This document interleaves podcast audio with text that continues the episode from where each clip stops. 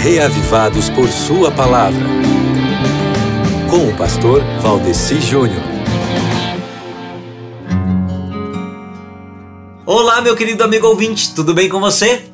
Meu querido irmão em Cristo, por favor, enquanto eu vou introduzindo aqui, pegue uma caneta e um papel ou prepare a sua tela para anotações. Anotações de algumas coisas que eu vou dizer daqui a pouco, porque daqui a pouco eu vou dizer umas coisas que vai ser interessante você anotar, meu querido, pois o meu objetivo aqui é ajudar você a tornar a sua leitura bíblica mais interessante, ampliando a mesma do capítulo que obviamente você já lê para além dele, tá certo? Isso é também o projeto Reavivados por Sua Palavra. Só para você entender a importância do projeto Reavivados por Sua Palavra e a importância desse programa aqui, veja o seguinte: quase mil anos depois que o texto de hoje, que é o Salmo 110, foi escrito,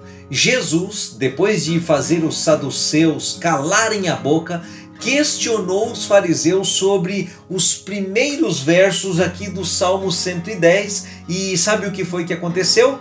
Eles não souberam responder. Isso está em Mateus 22. E ainda depois de Cristo, a explicação foi ampliada por Pedro sobre o Salmo 110, aí lá em Atos capítulo 2. Duas lições que eu já tiro aqui para você. O Salmo 110 atravessa a história como um texto atual em todos os tempos e nós corremos o risco de não entendê-lo, carecendo muitas vezes de ajuda para entendê-lo. Entende agora a importância do projeto Reavivados por Sua Palavra e a importância desse programa aqui?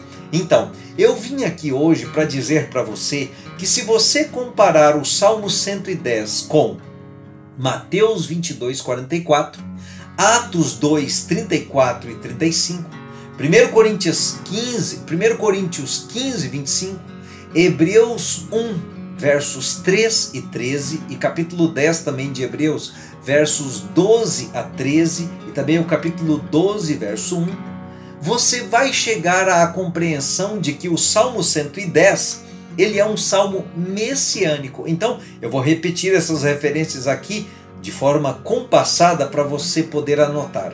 Compare o Salmo 110 com Mateus 22, 44, Atos 2, 34 e 35, 1 Coríntios 15, 25, Hebreus 1, 3 e 13, Hebreus 10, 12 e 13, Hebreus 12, verso 1. E você vai perceber o quanto o Salmo 110 está falando de Jesus, que veio a este mundo uma vez, depois foi assentar-se à direita do Pai e um dia voltará outra vez para ter o domínio completo deste mundo.